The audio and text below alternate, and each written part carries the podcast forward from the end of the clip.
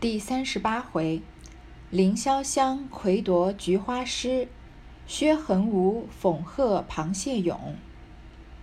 话说宝钗、湘云二人计议已妥，一宿无话。湘云次日便请贾母等赏桂花，贾母等都说道：“是他有兴头，需要扰他这雅兴。”至午，果然贾母带了王熙、王夫人、凤姐。兼请薛姨妈等进园来。贾母因问：“哪一处好？”王夫人道：“平老太太爱在哪一处，就在哪一处。”凤姐道：“藕香榭已经摆下了，那山坡下两棵桂花开得又好，河里的水又碧清，坐在河当中亭子上岂不敞亮？看着水，眼也清亮。”贾母听了，说：“这话很是。”说着，就引了众人往藕香榭来。原来这藕香榭盖在池中，四面有窗，左右有曲廊可通，亦是跨水接岸，后面又有曲折竹桥暗接。这些诗啊，它的嗯题目啊和格式都已经定好了呢。第二天，湘云就去请贾母来赏桂花，然后他们就决定啊往藕香榭来。藕香榭呢，也就是惜春住的附近。藕香榭的风景很美丽啊，是盖在池子中间的，四面都有窗，左右呢有走廊可以走过去，也是跨水接岸，然后后面呢还有竹桥暗接，就好像就有点像这个薛宝钗扑蝶，后来被红玉发他们发现，呃，在偷听的那个那个滴翠亭差不多的样子。众人上了竹桥，凤姐忙上来搀着贾母，口里说。老祖宗只管迈大步走，不相干的。这竹子桥规矩是咯吱咯吱的。一时进入榭中，只见栏杆外另放着两张竹案，一个上面设着杯箸酒具，一个上头设着茶筅、茶盂各色茶具。那边有两三个丫头扇风炉煮茶，这一边另外几个丫头也扇风炉烫酒呢。贾母喜得忙问。这茶想得到，且是地方，东西都干净。湘云笑道：“这是宝姐姐帮着我预备的。”贾母说道：“我说这个孩子细致，凡事想得妥当。”一面说，一面又看见柱上挂的黑漆嵌棒的对子，命人念。湘云念道：“芙蓉影破归兰桨，菱藕香深谢竹桥。”贾母啊和众人来到藕香榭的时候呢，看见栏杆栏杆外面放着竹案，就是竹子做的这个呃茶几，然后上面还有杯箸酒具，一个一个嗯丫头呢，一个上面呢放着茶筅和茶盂，茶筅呢就是一种竹制的小刷子，专门用来啊这个搅搅拌这个茶，让茶和茶叶风这个风充分的融合，然后上面也会嗯浮起一层浮沫。呃，非常可惜的一件事呢，是这个茶筅这这个器具呢，虽然是起源于中国，但是现在啊，嗯，被流传比较广泛的反而是日本的茶筅了。在日本的人他在喝抹茶的时候会用到这个工具。那平常的中国人家，甚至嗯，中国的茶道呀，可能都不太用到茶筅了。当然，中国的茶道我不能多加评论，但是，但是我是没有在中国喝茶的人家用过看见过茶筅这个工具的。但是在日本的电视上倒是经常见到。然后呢，还有两三个丫头啊，在扇风炉煮茶，还有几个丫头在扇风炉烫酒。这个那个年代的炉子不都是用火吗？所以扇风点火嘛，那个风更大，让这个嗯燃料可以充分的接受氧气，所以也可以把火烧得旺一些。贾母就很高兴啊，说在这个地方啊倒茶倒酒啊，真的是想得很周到。湘云就说啊，是宝姐姐帮着我预备的。贾母就夸薛宝钗啊。讲话做事啊细心，然后呢又看到，嗯柱子上挂的黑漆嵌棒的对子。这个黑漆嵌棒啊比较有这个明清时代的嗯工艺特点。黑漆呢，首先这个柱子上面挂的两个写对联的这个牌匾啊是用整通体用黑色油漆的。然后嵌棒是什么意思呢？我们如果吃海产的话，会发现啊，打开那个蚌壳，里面有一层，就是那个内内表皮啊，有一层就是闪闪发光的，会反射出七彩光芒的那一层薄膜，就薄的，可能比纸还要薄。它就就是用这个在这个黑漆里面啊嵌上这个蚌壳的内表皮，所以呃让这个匾牌匾额啊有一有一种隐约中反射阳光、有七彩光芒的感觉，就是非常精细的工艺啊。然后呢，他就叫人念是什么对子，湘云就念了“芙蓉影破归兰桨，灵藕香生谢竹桥”。芙蓉影破归兰桨呢，也跟前面一样是一个倒置的手法，这个倒置写起来啊反而更美。像我们现在，嗯，写，比如说学生的时候写作文啊，或者，嗯，现在自己没事喜欢写一点东西的话，你写到，嗯，水上有船划过，写到什么程度就算不错了呢？就说啊，那个船桨啊划过水面的时候，把水面啊刮刮，好像刮破了一样，啊，分出一道一道的痕迹，把芙蓉花的影子啊。都呃碎成一半一半的，在这个波光粼粼之中，这已经算的是写的不错了。但是倒置起来呢，读起来就更美了。不是不是这个兰桨划破芙蓉影啊，而是芙蓉影破归兰桨。就是芙蓉花的芙这里的芙蓉花不是呃陆地上的芙蓉花，是水芙蓉，也就是莲花或荷花。荷花的影子啊，呃被搅破了，我们才知道啊，原来是因为有船的桨划过。你看，他先说芙蓉影破，这样这样说起来就更美了。莲藕香生谢竹桥，嗯，一般我们都说荷花香，很少会有人说到灵藕香。但是这里曹雪芹特地用灵藕香来说呢，就有一种比花更加不同的，嗯，清新高雅的香味了。然后香香深，而且这个香味啊是深深的香味。谢竹桥，倾泻在竹桥上，这个对联也是写风景里面写的很不错的。贾母听了，又抬头看匾，因回头向薛姨妈道：“我先小时家里也有这么一个亭子，叫做什么枕霞阁。我那时也只像她们姐妹们这么大年纪，同姊妹们天天玩去。那日谁知我失了脚掉下去，几乎没淹死，好容易救了上来，到底被那木钉把头碰破了。”如今这鬓角上那指头顶大一块窝，就是那残破了。众人都怕惊了水，又怕冒了风，都说活不得了。谁知竟好了。贾母啊，就想到了他的一个小时候的故事，就是他们家也有这样像这样的一个亭子，叫做枕霞阁。然后呢，他年纪很小的时候，也像他们现在这个十几岁的年纪啊，玩在外面玩，结果。失足掉到水里面去了，虽然被救上来呢，但是用个木钉啊把头碰破了，就碰出一个残缺的破洞来。因为头碰受伤了嘛，又泡了水，然后又惊了风，大家都说啊，他可能活不活不长了，谁知道就好了。凤姐不等人说，先笑道：“那时要活不得，如今这大福可叫谁享呢？可知老祖宗从小的福寿就不小。”神差鬼使碰出那个窝来，好成福寿的。寿星老头儿、寿星老儿头上原是一个窝儿，因为万福万寿盛满了，所以倒凸高出些来了。未及说完，贾母与众人都笑软了。贾母笑道：“这猴儿惯得了不得了，只管拿我取笑起来，恨得我撕你那油嘴。”凤姐笑道：“回来吃螃蟹。”恐饥了，冷在心里，讨老祖宗笑一笑，开开心。一高兴，多吃两个就无妨了。贾母笑道：“明儿叫你日夜跟着我，我倒常我倒常笑笑，觉得开心，不许回家去。”王夫人笑道：“老太太因为喜欢他，才惯得他这样，还这样说，他明儿越发无礼了。”贾母笑道：“我喜欢他这样。”况且他又不是那不知高低的孩子，家常没人，娘儿们原该这样，横竖离体不错就罢，没得到叫他见神鬼似的做什么。王熙凤啊，多会讨好人啊！贾母讲这个小时候的故事啊，我们也能料得到，如果王熙凤说话，肯定是要往好话说的。但是没想到啊，她把话说的这么圆满，这么讨人喜欢。这么讨贾母的喜欢啊！说如果贾母这个史老太君那个时候你活不得啊，那现在这么大的福分谁能想得来呢？原来是因为啊，你从小福寿都不小，所以碰出一个窝来，一个窝不是一个坑吗？说你这个坑啊是用来盛福寿的。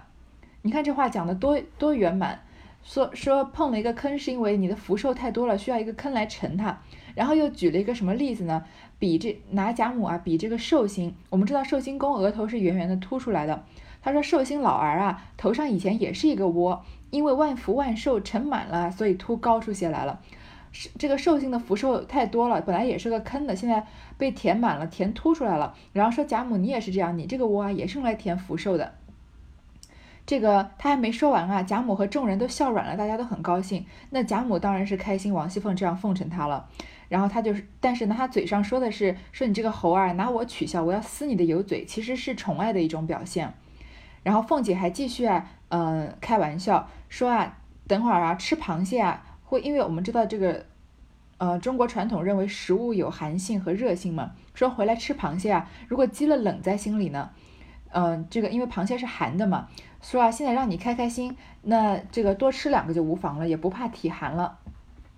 说到这个食物的寒和热啊，嗯，我在家的时候看过一个很，就是换电视换台的时候看过很短暂的养生节目，有一个老师就说啊，呃，你感冒的时候如果煮生姜水呢，那个生姜皮要不要削？后来得的结论呢是一定要把生姜削了皮才能煮生姜水，因为呃感冒呢是受风寒，那生姜呢是热的，所以用这个煮生姜水的这个热啊来解风寒的冷。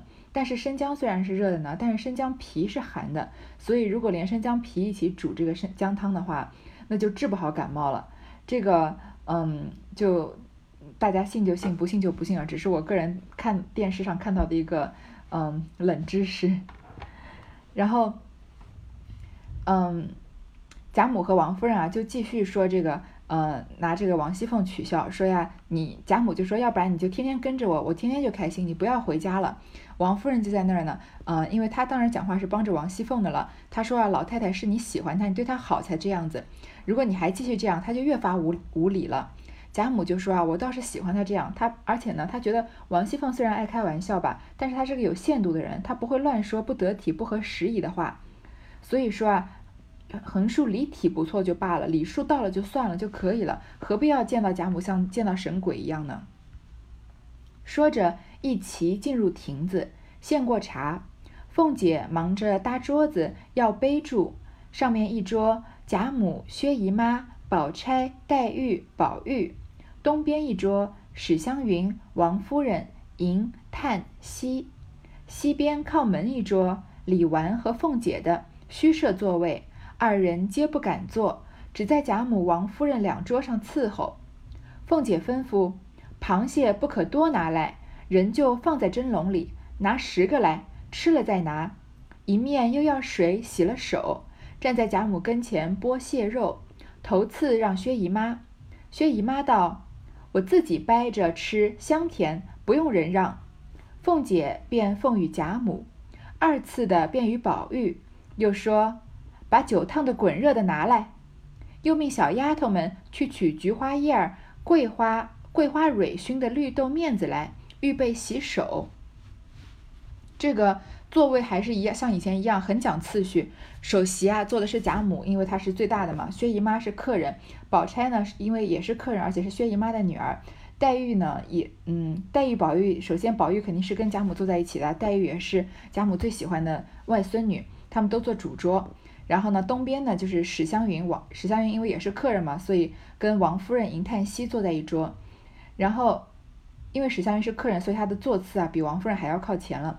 西边是李纨和凤姐，但是他们的位子呢是虚设的。为什么？作为李纨和凤姐，他们要伺候的，他们这个孙媳妇辈的嘛，所以呢就嗯伺候他们吃螃蟹。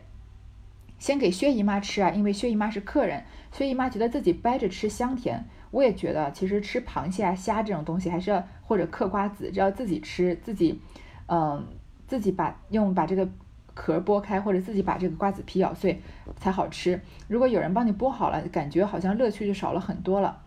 还有那个糖炒栗子也是，然后凤姐就就给了贾母吃了，然后又让又给第二个又给宝玉，还让他们啊把酒烫的滚热的拿过来。之前不是说螃蟹是寒凉的吗？所以酒要烫的滚热。还要让你看他们，他们洗手用什么洗啊？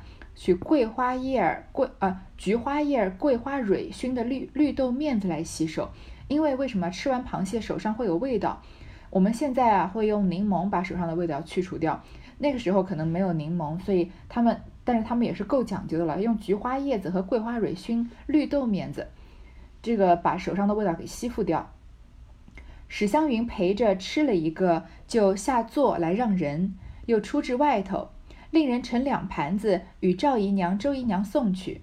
又见凤姐走来道：“你不惯张罗，你吃你的去，我先替你张罗，等散了我再吃。”湘云不肯，又令人在那边廊上摆了两桌，让鸳鸯、琥珀、彩霞、彩云、平儿去做。你看这个大户人家的丫鬟日子过得多好，主人们吃螃蟹啊，他们也能在旁边跟着沾沾光了。鸳鸯应向凤姐笑道：“二奶奶在这里伺候，我们可吃去了。”凤姐儿道：“你们只管去，都交给我就是了。”说着，史湘云人入了席，凤姐和李纨也胡乱应个景儿。凤姐仍是下来张罗，一时出至廊上，鸳鸯等正吃得高兴。见她来了，鸳鸯等站起来道：“奶奶又出来做什么？让我们也受用一会子。”凤姐笑道：“鸳鸯小蹄子越发坏了，我替你当差，倒不领情，还抱怨我，还不快斟一盅酒来我喝呢。”鸳鸯笑着忙斟了一杯酒，送至凤姐唇边。凤姐一仰脖子吃了。琥珀、彩霞二人也斟上一杯，送至凤姐唇边，那凤姐也吃了。平儿早剔了一颗黄子来，凤姐道：“多倒些姜醋。”一面也吃了，笑道：“你们坐着吃吧，我可去了。”鸳鸯笑道：“好没脸，吃我们的东西。”凤姐儿笑道：“你和我少作怪，你知道你莲二爷爱上了你，要和老太太讨了你做小老婆呢。”鸳鸯道：“翠，这也是做奶奶说出来的话。”我不拿新手抹你一脸，算不得。说着赶来就要抹，凤姐儿央道：“好姐姐，饶我这一遭吧。”琥珀笑道：“冤丫头要去了，平丫头还饶她？你们看看她，没有吃了两个螃蟹，倒喝了一碟子醋，她也算不会懒酸了。”平儿手里正掰了个满黄的螃蟹，听如此奚落她，便拿着螃蟹照着琥珀脸上抹来，口内笑骂。我把你这嚼舌根的小蹄子！琥珀也笑着往旁边一躲，平儿使空了，往前一撞，正恰恰的抹在凤姐儿腮上。凤姐儿正和鸳鸯嘲笑，不妨唬了一跳，哎呦了一声，众人撑不住，都哈哈的大笑起来。凤姐也禁不住笑骂道：“死娼妇，吃离了眼了，混摸你娘的！”平儿忙赶过来替她擦了，亲自去端水。鸳鸯道：“阿弥陀佛，这是个报应。”这个场景啊，是个很欢乐的场景。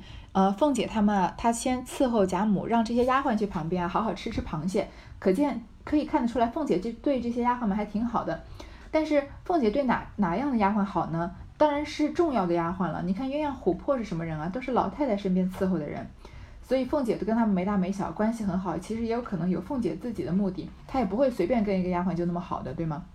然后凤姐伺候完了呀，要过来吃螃蟹的时候，鸳鸯啊还跟她没大没小的说：“你怎么又过来了？”因为凤姐是主人家嘛，她一来呢，这个仆人就要伺候，说你你也让我受用一会子，让我们好好吃一吃。然后大家就开始开玩笑，然后嗯，这个凤姐说啊，你莲二爷要娶你当小老婆，然后鸳鸯就要用这个蟹黄啊抹凤姐。然后平儿呢，呃，这个琥珀又说啊，莲二爷要是娶。鸳鸯做小老婆的话，平儿肯定不愿意的，因为平儿是通房大丫头嘛，大家都是仆人，那平儿不可能吃凤姐的醋，她肯定可以吃，嗯，鸳鸯的醋，对吗？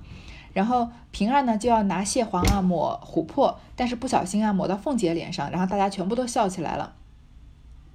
贾母那边听见一叠声问：“见了什么这样乐？告诉我们也笑笑。”鸳鸯等忙高声笑回道：“二奶奶来抢螃蟹吃。”平儿恼了，抹了他主子一脸的螃蟹黄子，主子奴才打架呢。贾母和王夫人等听了也笑起来。贾母笑道：“你们看他可怜见的，把那小腿子、旗子给他点子吃就完了。”鸳鸯等笑着答应了，高声又说道：“这满桌子的腿子，二奶奶只管吃就是了。”凤姐洗了脸走来，又服侍贾母等吃了一回。黛玉独不敢多吃，只吃了一点夹子肉就下来了。贾母听到他们笑得这么开心啊，想知道他们玩什么。贾母很喜欢凑这种年轻人的热闹。鸳鸯呢就很简简洁的回贾母啊，说是二奶奶王熙凤抢螃蟹吃，平儿生气了，让抹了她主子一脸的螃蟹黄子。我们都知道这个吃螃蟹的精髓是吃螃蟹的蟹黄嘛。如果一个人吃螃蟹爱吃蟹腿，那在我们看来就是有点浪费和有点傻了。所以贾母在这里开玩笑啊，说你看他多可怜啊，把小腿子、蹄子给他点吃就算了，就说把这个嗯腿上的肉啊给王熙凤吃吃就算了。鸳鸯就笑着答应了，还故意啊高声跟王熙凤说：“这个满桌子的都是腿，二奶奶只管吃就好了。”所以大家也都是非常在非常欢乐的情绪之中。只有黛玉呢不敢多吃，因为她身体不好，不敢吃这种特别寒凉的东西，就吃了一点夹子肉。贾母一时不吃了，大家方散。都洗了手，也有看花的，也有弄水看鱼的。游玩了一回，王夫人因回贾母说：“这里风大，才又吃了螃蟹，老太太还是回房去歇歇罢了。若高兴，明日再来逛逛。”贾母听了，笑道：“正是呢，我怕你们高兴，我走了又怕扫了你们的兴。既这么说，咱们就都去吧。”回头又嘱咐湘云。别让你宝哥哥、林姐姐多吃了。湘云答应着，又嘱咐湘云、宝钗二人说：“你两个也别多吃，那东西虽好吃，不是什么好的，吃多了肚子疼。”二人忙应着，送出园外，人就回来，令将残席收拾了，另摆。宝玉道：“也不用摆，咱们且作诗，把那大团圆桌就放在当中，酒菜都放着。”也不必拘定座位，有爱吃的，大家去吃，散坐岂不便宜？宝钗道：“这话极是。”湘云道：“虽如此说，还有别人，因又命另摆一桌，捡了热螃蟹来，请袭人、紫鹃、思琪、四叔、入画、莺儿、翠墨等一处共坐。山坡山坡桂树底下铺下两条花毡。”命答应的婆子并小丫头等也都做了，只管随意吃喝，等使唤再来。贾母他们啊吃的尽兴了，然后王夫人就劝他说：“这里风太大，螃蟹又寒凉，赶快回房去歇息吧。”那贾母、王夫人、薛姨妈这些人一走啊，剩下来就是他们年轻人这这群文艺青年的天下了，对吗？他们就要开始作诗了。贾宝玉这里就提议啊，不要把这个残席，就是吃剩的酒席收拾了，重新摆了。干脆啊，就用大圆桌，大家随便坐，也不用拘谁要哪个人坐哪个位子，想吃的就吃，大家随便坐坐不好吗？湘云啊就说啊，这么说还有别人，然后又摆了一桌啊，让这些丫鬟一起坐在一起。湘云啊还是很大方的，虽然这桌客啊不是他请的，是薛宝钗请的，但他一点也不这个拘束，还不把自己当外人，还另摆一桌，还捡热螃蟹请丫鬟一起吃，然后呢？就在这个山坡的桂树下面啊，铺了两条花毡，让其他的婆子和小丫头也都坐着，都可以吃喝，大家都有点好日子过。那这张，这回接下来呢，大家他们就要开始啊，嗯，做菊花诗了。关于菊花诗呢，我们下一次再读。但是在这次结束之前呢，因为这里一气啊说到请了袭人、紫鹃、思琪、四叔入画、婴儿、翠墨等工作，所以我们稍微花个几分钟时间总结一下主人和丫鬟之间的关系。这个。嗯，大概在前面第七、第八回吧，我总又重新总结了一下贾府所有人的关系。读到现在呢，大家应该也是对这些主人家基本上没有任何的疑惑了。但是谁是谁的丫鬟呢？有可能还搞不清。我们在这里啊，稍微简单的总结一下。首先，丫鬟第一名要说的呢，当然就是袭人了。袭人她的本名呢，其实是珍珠，在第三回的时候出现过。然后她本来啊是贾母的丫鬟，也伺候过。秦呃也伺候过这个史湘云，最后啊被派给了贾宝玉。既然袭人是贾宝玉的丫鬟呢，我们就来说说贾宝玉还有哪些丫鬟呢？首先还有晴雯，对吧？她的戏份也够多的了。然后呢，呃，麝月、秋纹是这四个啊，袭人、晴雯、麝月、秋纹四个人是常常一起出现的。还有谁呢？在贾宝玉第五回出世云雨情，或者是在那个嗯。秦可卿的房间里面醒过来的时候啊，说袭人、晴雯、媚人等等，赶快呃连忙啊过来安抚贾宝玉，在贾宝玉大叫说这个可卿救我的时候，关于媚人这个丫鬟呢，我在第五回就说过了，后来就没有再出现过。有些人认为啊，她跟秋纹是同一个人。好，这是四个袭人、晴雯、麝月、秋纹。那贾宝玉身边还有哪些丫鬟呢？之前有提到过一个碧痕的，就是还记得吗？贾宝玉跟他在呃洗澡啊，鸳鸯戏水，到处弄的房间里到处都是水。我那个时候就说过，碧痕跟贾宝玉肯定是有呃肉体的关系的。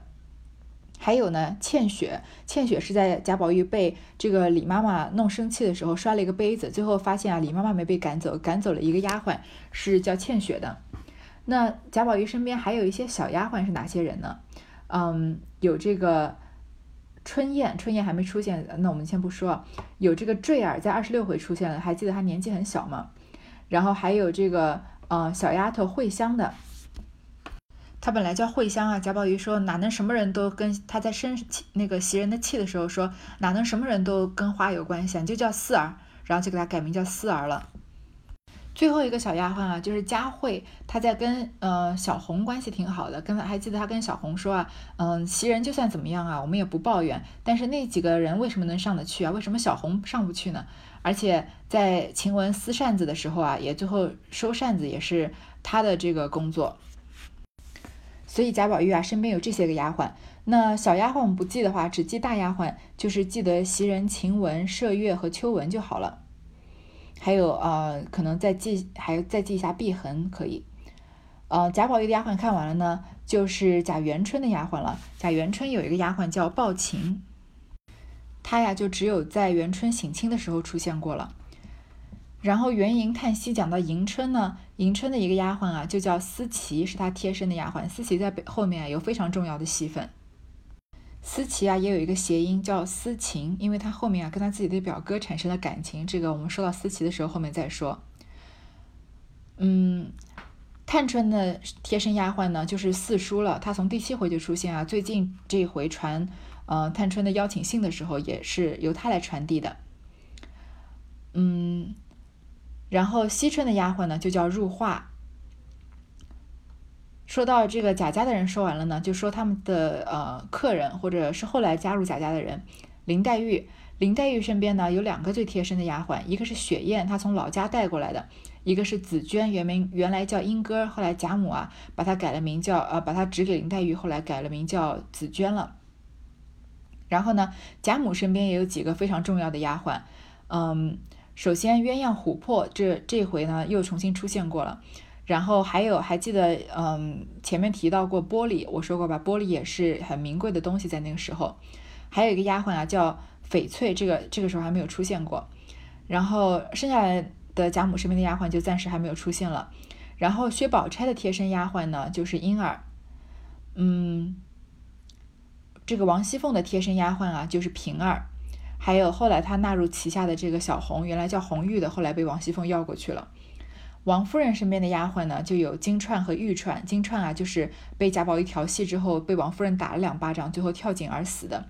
玉钏呢，就是金钏的妹妹。王夫人还有两个丫鬟，彩云、彩霞。他们两个人啊，写的都比较模糊，但是他们俩都属于贾环派的，自知啊搭不上贾宝玉，所以转而去呃一心这个向贾环表忠心了。嗯，史湘云有一个丫鬟呢，叫翠缕。他们在前面。呃，三十回吧，在讲这个什么是阴，什么是阳的时候，两个人有一段很精彩的对话。还有什么丫鬟呢？秦可卿有一个丫鬟叫宝珠，在秦可卿死后啊，她被呃，她自己自个这个自告奋勇要当她的义女去为秦可卿守灵。还有一个叫瑞珠的，在秦可卿死后啊，她就触柱而亡了。当时有传言啊，是可能她撞破了秦可卿和贾嗯贾珍的这个偷情。嗯，说到这，差不多就是现在出现的所有的丫鬟了。所以这里啊，他们说的这些啊，袭人、紫鹃、思琪、四叔、入画、莺儿、翠墨，你们再一个个想想，谁是谁的丫鬟呢？好，这一段先读到这里。